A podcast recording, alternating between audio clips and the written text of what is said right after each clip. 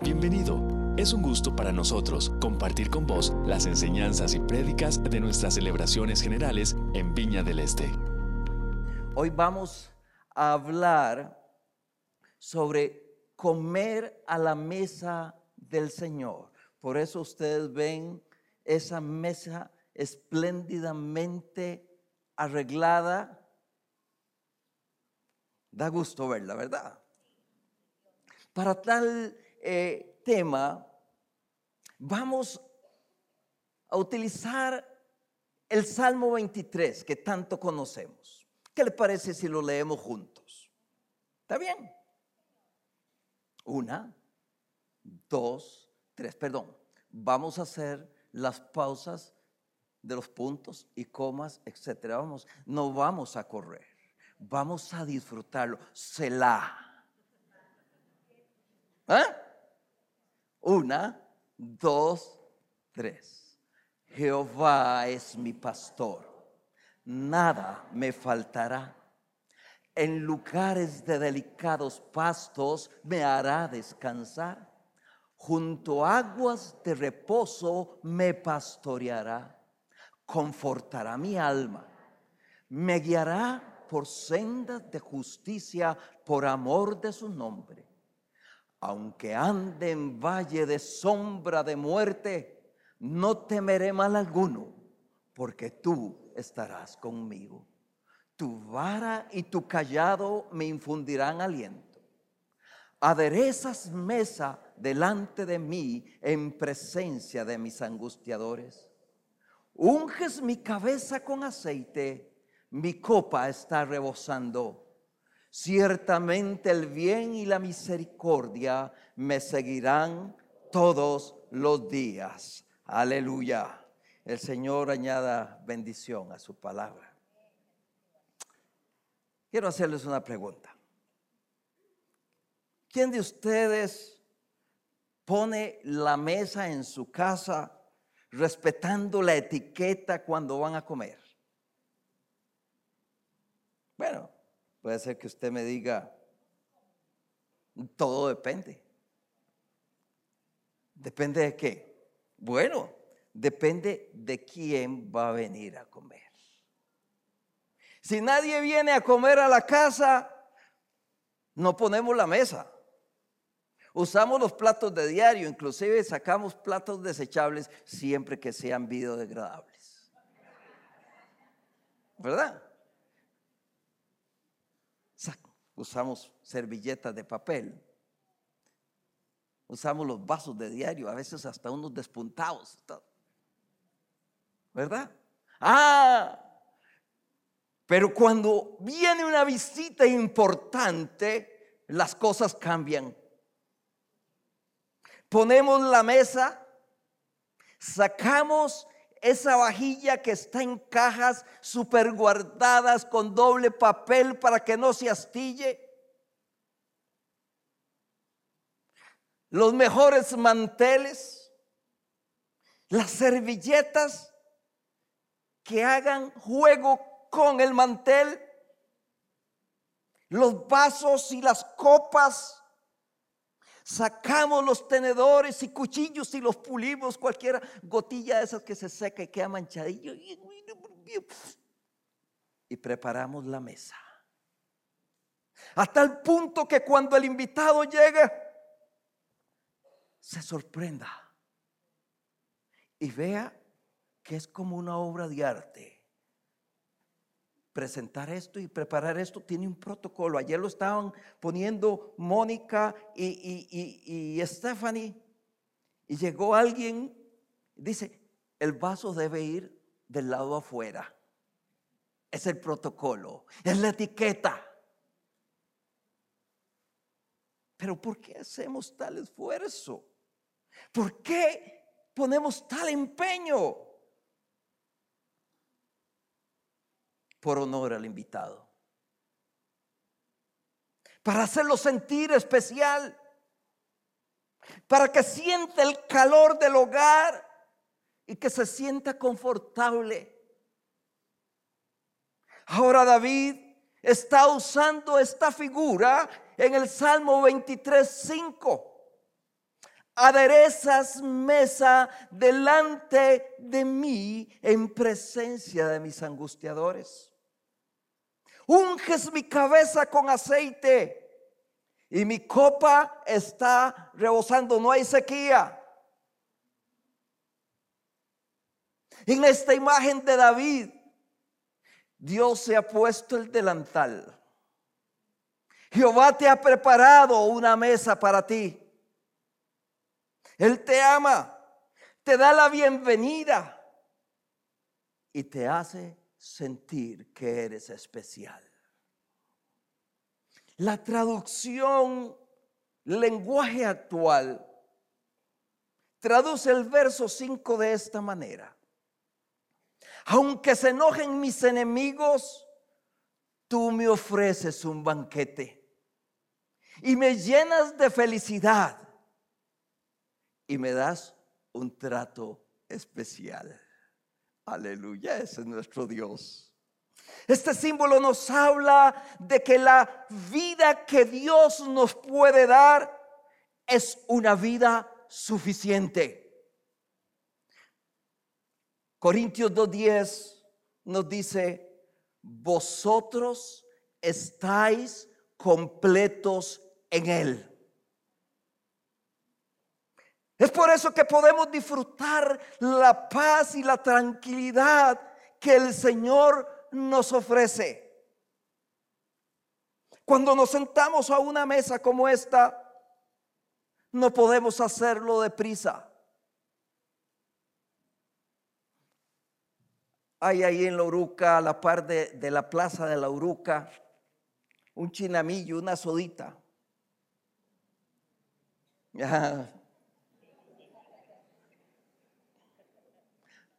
Yo no puedo decir aquí como le dicen a esa soda. La etiqueta me lo prohíbe. También le tienen otro nombre que el mosquero. Ese sí lo puedo decir.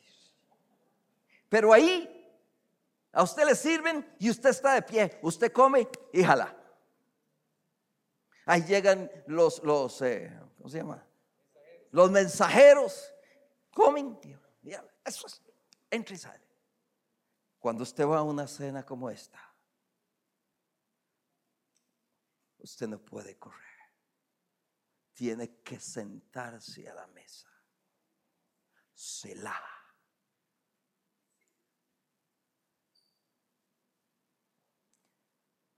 El Salmo 23 es un modelo de vida para el siglo XXI.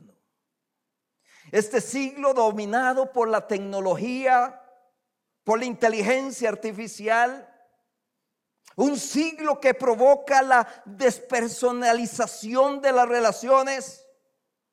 Un siglo donde hay una agenda escondida para cambiar las estructuras sociales establecidas en la palabra de Dios.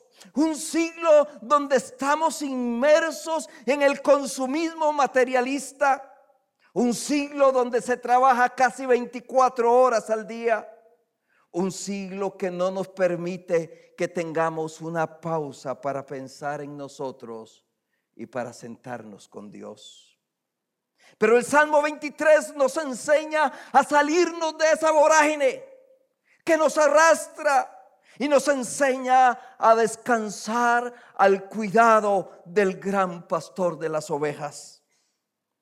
En el Salmo 23, en el verso 1, nos habla acerca de la vida satisfecha. En el verso 2 nos habla de la vida tranquila. En el verso 3 nos ha sugerido lo que es la vida restaurada. En el verso 4 nos habla de la vida segura. Y ahora el verso 5, que es el que nos ocupa, nos hablará de una vida suficiente. Entonces veamos lo que es estar completos en Él y lo que la vida suficiente produce en la vida del Hijo de Dios. Una vida suficiente en la que podemos hacer una pausa para sentarnos a la mesa del Señor. Es una vida que produce completa satisfacción en lo que Dios nos da. Aderezas mesa Así empieza el verso 5. La expresión es muy interesante porque nos habla de prepararnos un banquete, una gran comida.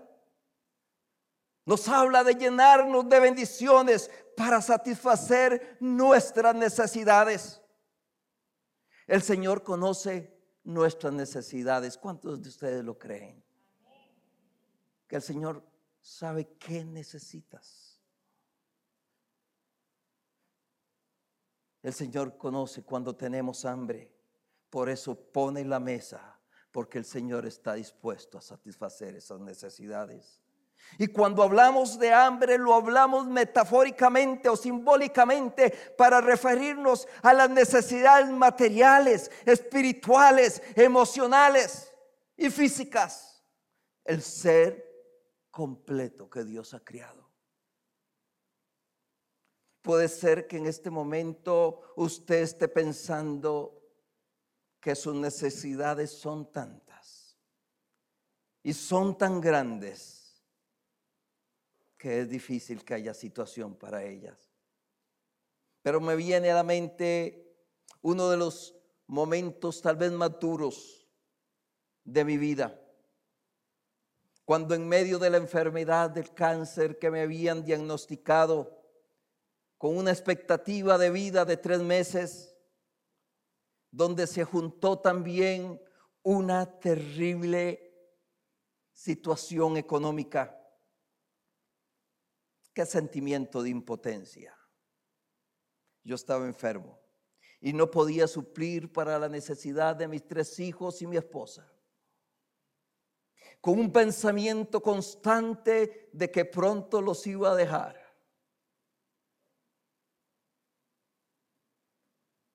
Yo no sé si usted está en una situación semejante. Recuerdo que en medio de esa turbulencia mental sonó el teléfono. Era mi maestra, la maestra de jóvenes que había sido mi maestra, nuestra mentora. Y me dice la hermana Isabel de Cartín, Marvin estaba orando por usted. Y el Señor me dijo que te recordara Mateo 6:23.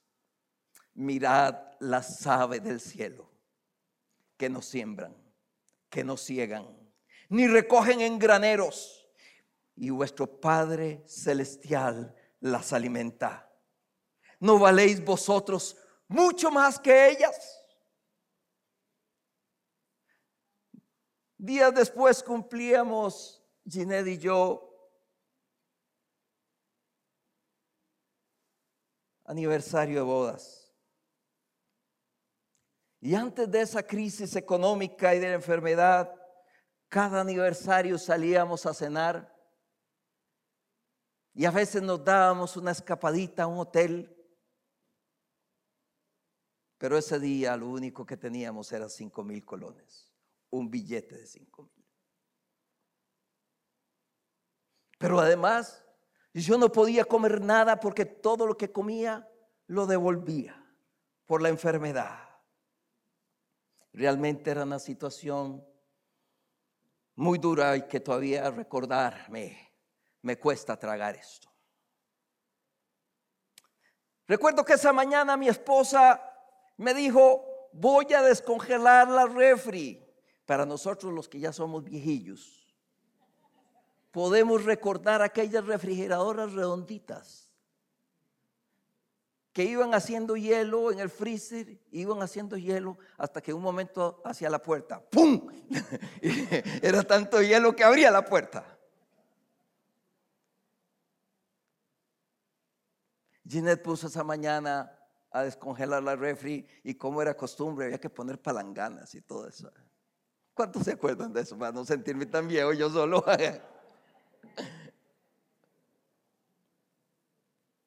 Al filo de la tarde, cuando el hielo se hubo deshecho, yo estaba en la cama y recuerdo que Ginette me dijo, Marvin, ¿Cuándo compraste esas colas de langosta?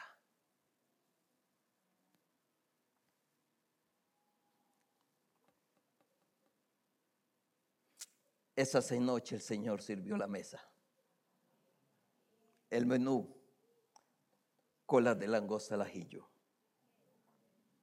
Y como el Señor siempre hace las cosas más abundantes de lo que pedimos o entendemos, según Efesios 3:20, también pude cenar, comer sin devolver nada.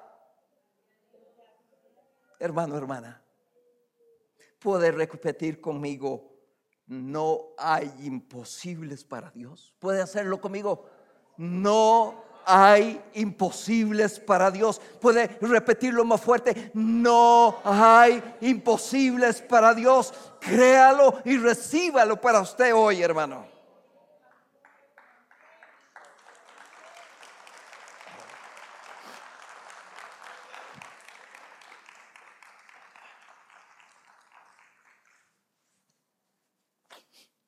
Desde que yo tengo memoria, mis padres me enseñaron que Cristo era necesario en mi vida. Pero después de conocerlo, después de sentarme a su mesa, de hablar con Él frente a frente, he llegado a la conclusión que Él no solo es necesario, sino que Él es suficiente en mi vida y es suficiente para tu vida. Cristo nos da sentido de satisfacción y realización. Y repito nuevamente, en Él estamos completos. ¿Puede decirlo conmigo, hermano? En Él estamos completos. Es que la palabra da vida, la palabra tiene que poder, poder, tenemos que decírnosla a nosotros mismos.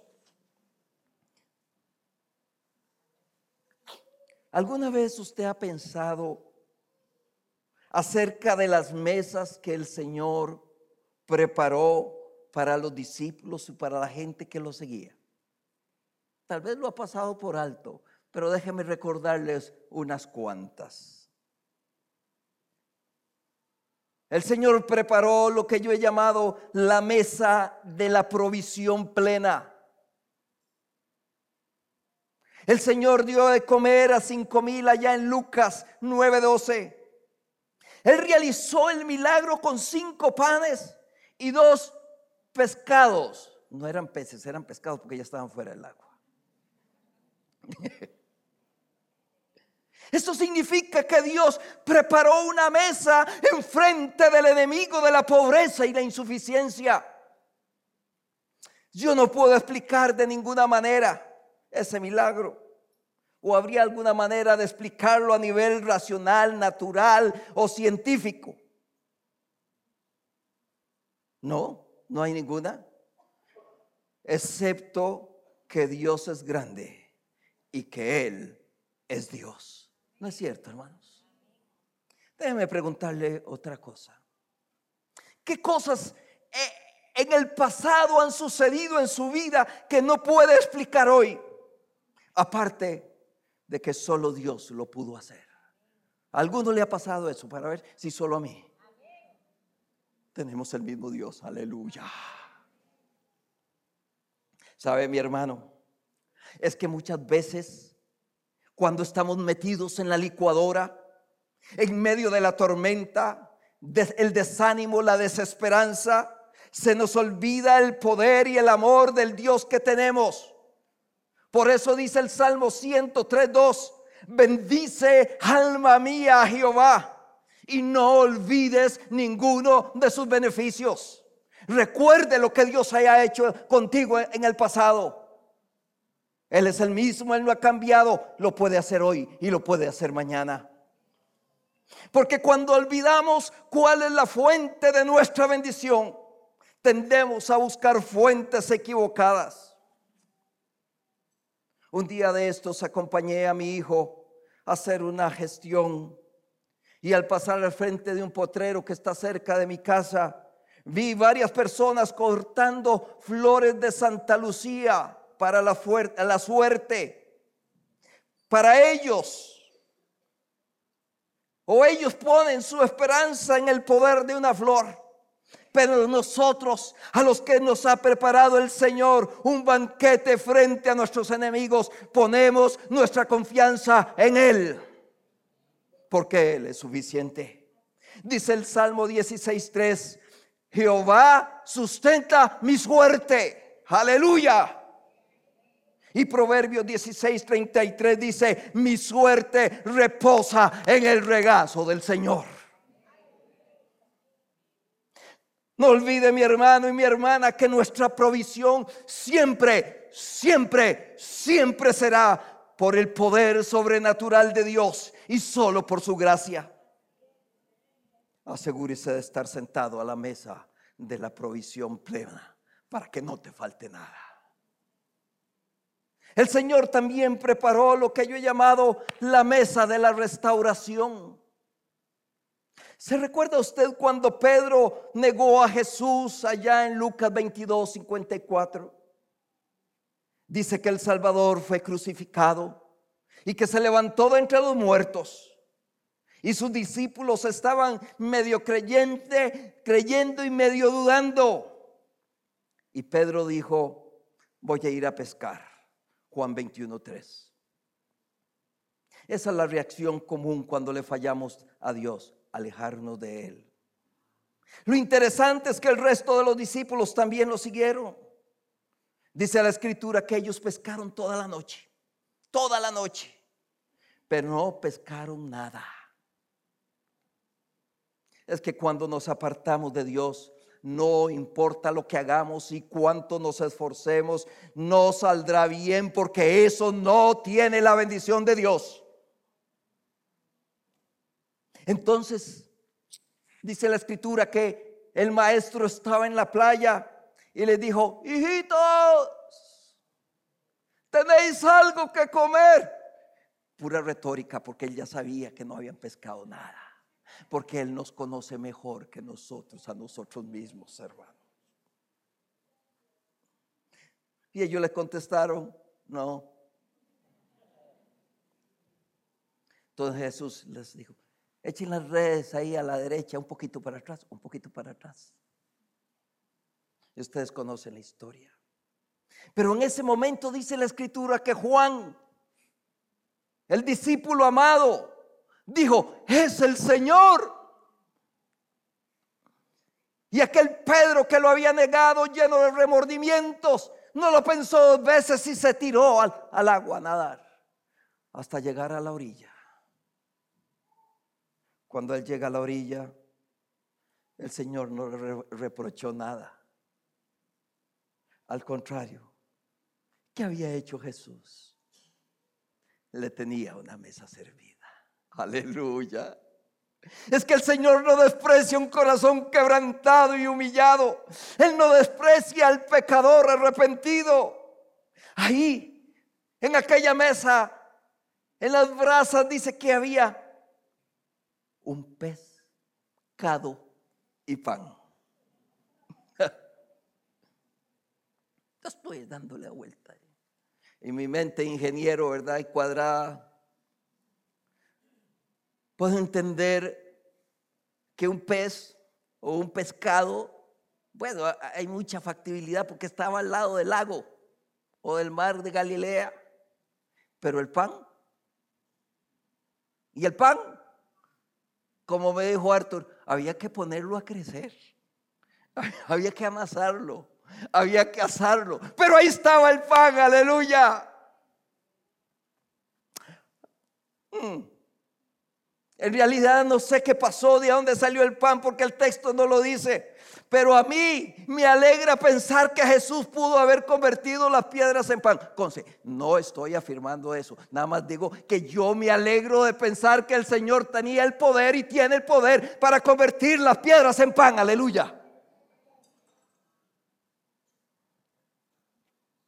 Ahí estaban los siete discípulos, hambrientos, desilusionados, y estaba el Señor resucitado y les dijo, vengan y coman. Venir y comer con nota sentarse, dejar de correr en la pesca, Selah, para tener tiempo con Él. No es cierto que nuestra vida no nos deja tener tiempo con Él, hermanos. Desde que nos levantamos hasta que nos acostamos y caemos a la cama rendidos. Es más, cuando vamos para abajo, ya hemos desconectado. Vengan y coman. Muchas veces, al igual que los discípulos, sentimos que hacemos y hacemos y no logramos nada como un hámster en la ruedita que le ponen en la jaula. Déjeme darles un consejo, hermanos. Si usted se siente así hoy, el Salmo 46, 10 te dice, estad quietos y ved que yo soy Dios. Selah. Quiero decirte algo. Todavía hay espacio en la mesa de la restauración y el perdón para usted. Y el Señor te dice, ven y come. En la mesa servida en presencia del enemigo que induce a la traición y al fallo de Dios. Solo debes venir con humildad y arrepentimiento. El Señor te está esperando para que coman juntos. Pero el Señor también preparó lo que yo he llamado la mesa del recuerdo. Jesucristo antes de ser crucificado tuvo la cena pascual. Allá en Lucas 22, 14 dice, cuando era la hora, se sentó a la mesa y con él los apóstoles. Él fue el anfitrión de esa mesa y dijo, haced esto en memoria de mí. Las horas que estaban por transcurrir ahí cambiarían el significado de la historia de la humanidad. Sería el momento más grandioso de la eternidad. El milagro más extraordinario de todos. Sería la contribución suprema a un plan que había sido concebido antes de la fundación del mundo para la felicidad de la humanidad que viniera a Cristo la hora del sacrificio expiatorio había llegado. El propio Hijo de Dios, su unigénito, pronto se convertiría en el Salvador de la humanidad. El lugar era Jerusalén en la época de la Pascua judía. Una celebración llena de simbolismo por lo que habría de suceder.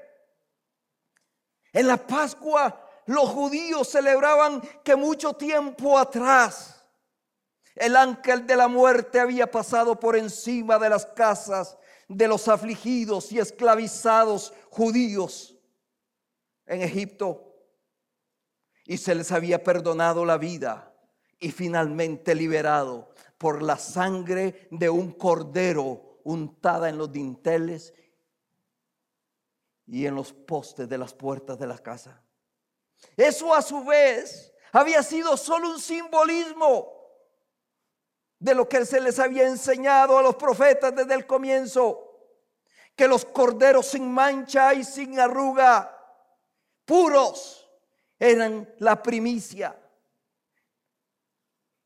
y eran semejanza, señal y representación del grandioso sacrificio del Cristo que habría de venir en aquel día. Después de todos esos años, ahí en la cena, después de todas las profecías y las ofrendas, el símbolo estaba por convertirse en realidad. En la noche, en el que el ministerio de Jesús estaba por llegar a su fin, la declaración de Juan el Bautista tomó relevancia. He aquí el Cordero de Dios que quita el pecado del mundo. Al estar por terminar aquella última cena, preparada en forma especial. Jesús tomó el pan, lo bendijo, lo partió y se lo dio a sus apóstoles, diciendo, tomad, comed. Esto es mi cuerpo que por vosotros es dado. Haced esto en memoria de mí. Dice que de igual manera tomó la copa de vino y habiendo dado gracias, la pasó para que bebieran de ella los que se encontraban presentes. Y dijo, esta copa es el nuevo pacto en mi sangre, que es derramada para remisión de pecados. Haced esto en memoria de mí. Así pues, todas las veces que comiereis este pan y bebiereis esta copa, la muerte del Señor anunciáis hasta que Él venga.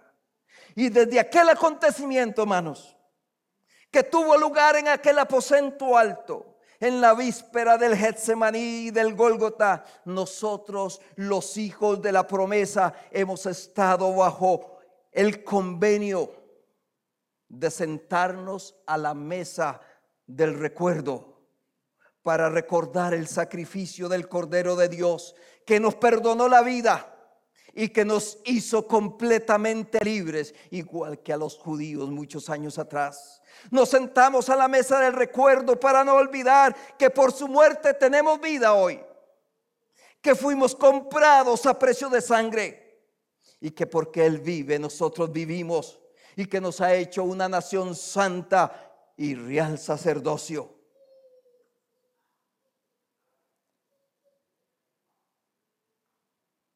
¿Eres tú uno de ellos? ¿Uno de nosotros?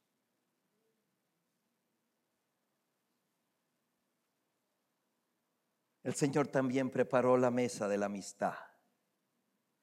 En Apocalipsis 3:20, Jesús expresa que quiere tener una mesa con aquel que desea comer con él. Es aquí yo estoy a la puerta y llamo. Si alguno oye mi voz y abre la puerta, entraré a él y cenaré con él y él conmigo. Selah. Y esta mesa es para aquellos que están dispuestos no solo a escuchar su voz, sino a dejarle entrar y tener buenos y largos tiempos sentados con el Señor. Me viene a la mente Juan 10, 27, que lo hemos estado trabajando en mi grupo de discípulos. Mis ovejas oyen mi voz y yo las conozco y me siguen Qué importante es estar atento para escuchar la voz del pastor, porque si no la escuchamos, no podremos abrirle y perderemos la oportunidad de seguirle y de sentarnos a cenar con él. Muchas personas están perdiendo este tiempo con el Señor porque están sentados en otras mesas, según ellos, más importantes. Pero el llamado de amistad el llamado a la puerta que te hace el Señor esta mañana para sentarse a la mesa con Él trasciende esta vida. Es más, tiene carácter de eternidad. Yo te insto a que no lo desprecies ese llamado esta mañana. Y ya para ir terminando, hay una mesa que no está preparada, pero una mesa que el Señor está preparando. Lo que he llamado la mesa de la alegría. No es la fiesta la alegría, es la mesa de la alegría. Cristo también dijo, y os digo que desde ahora no beberé más de este fruto de la vid hasta aquel día en que lo beba de nuevo con vosotros. ¿Dónde? En el reino de mi Padre. Nuestro Señor nos está preparando un lugar y también está preparando una fiesta. Y uno de estos días vamos a estar sentados con Él. Aleluya. Allí, en lo que se ha denominado la cena de las bodas del Cordero, según Apocalipsis 19, 9, que es algo de lo que hablamos poco. Uno de estos días nos vamos a sentar a la mesa con Él a disfrutar un buen rato. Tal vez muchos de ustedes se estarán preguntando, pero ¿qué es la cena de las bodas del Cordero? Déjenme rápidamente darles una visión de águila.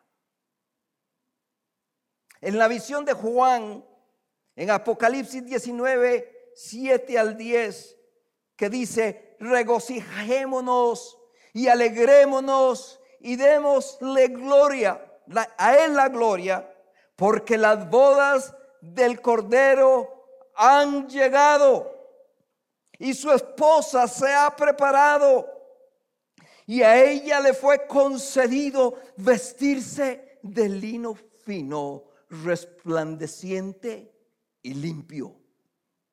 Porque las acciones justas de los santos son el lino fino.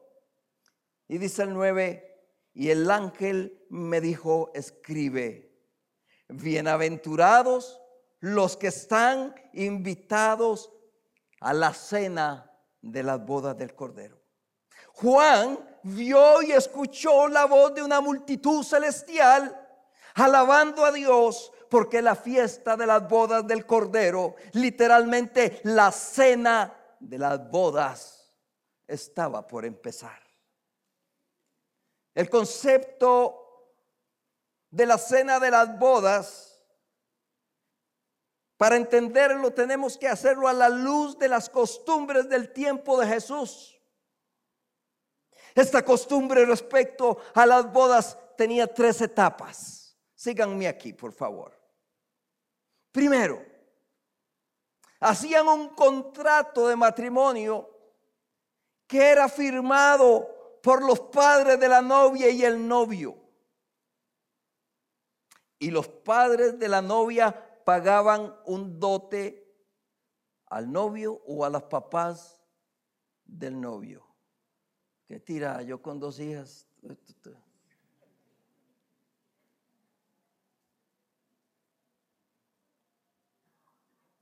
Esto daba inicio a lo que llamaban el periodo de los esponsales, lo que ahora conocemos como el compromiso. En este periodo era donde se encontraba María y José cuando apareció que María estaba embarazada allá en Mateo 1.18 y Lucas 2.5. La segunda etapa sucedía habitualmente un año después, cuando el novio, acompañado de sus amigos, salían a medianoche con antorchas, con algarabías por la calle e iban como a raptar la novia. La novia está, ya sabía del acontecimiento, entonces estaba preparada con sus doncellas y cuando el novio con sus amigos llegaban, las doncellas y la novia y la familia y todo el pueblo, porque ahí era así, comenzaban el camino de regreso hasta la casa del papá del novio, donde se ofrecía la cena de la boda.